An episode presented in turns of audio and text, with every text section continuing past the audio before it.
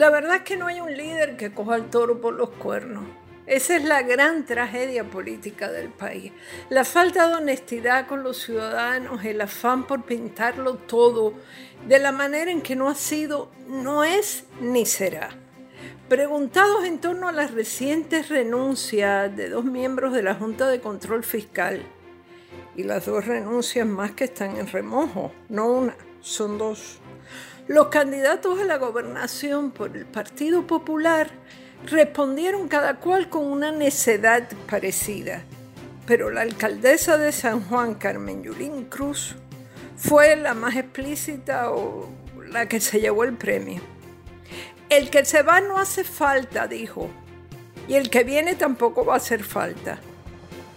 Me quedé de una pieza, ¿qué le voy a hacer? Ella sabe perfectamente que sí hacen falta los que se van y los que vienen no es que vayan a hacer falta, sino que van a demostrar que los que no hacen falta son ellos, los administradores de la colonia. Fíjense qué curioso. No voy a hablar de asuntos puntuales. ¿Para qué? Todos sabemos que San Juan está viviendo su momento más desolado y decaído. Yo me muevo por Atorrey, pero sé que Santurce y Río Piedras están en crisis y no por el confinamiento del COVID Hace tiempo viene fraguándose el abandono. Estaba a la vista. Y ahora, cuando salimos en busca de un atisbo de normalidad, nos encontramos esas calles sucias, esos postes plagados de pasquines surgiendo de entre la maleza, esa sensación de que la ciudad necesitaría demasiado dinero para volver a ser lo que era. ¿Y de dónde va a salir ese dinero si es que tienen a bien explicarlo los flamantes candidatos a la alcaldía? Esa frase de que el que se va no hace falta, está bien pronunciarla en instancias amorosas, conyugales o incluso laborales. Por otra parte, aún en esas instancias solo reflejas resentimiento.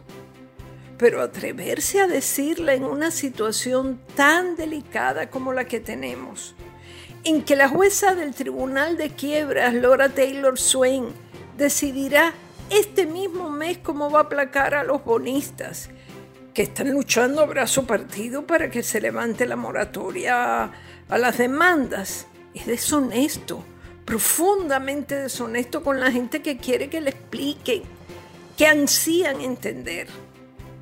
Están engañando al país más que nunca antes lo habían engañado. Saben todos esos candidatos que la Casa Blanca y algunos congresistas, congresistas tienen más o menos cuadrada una hoja de ruta, que no sé cuál es, pero sí sé que va a inhabilitar muchas de las funciones tradicionales del gobierno local, empezando probablemente por el Departamento de Hacienda. Toda esa enorme cantidad de dinero que está entrando, sí, sí, ya está entrando. Y la que esté en turno para entrar no se va a dejar en manos de ningún político insensato, y menos de uno que esté ofreciendo pajaritos en el aire. Habrá controles fuertes y todos aquellos que critican la vieja política, pero ellos mismos ideológicamente son más viejos que el frío, deben dejar los discursos banales. A medida que pase este verano y se vayan cuajando unas decisiones que emanarán de Washington y del tribunal donde se, se dirimen las condiciones de la quiebra y de los pagos que habrá que empezar a hacer en algún momento, quedarán en evidencia, desfasados por completo. Miren, con tres estados financieros perdidos en el espacio, que no se sabe si estarán listos para 2030 o para nunca, nadie va a restablecer la confianza en Puerto Rico como alardean esos candidatos. Repito, los que se van a veces sí hacen falta y los que vienen yo creo que nos harán echar de menos a los que se fueron. Esto ha sido Maldita Montero. Hasta la próxima semana.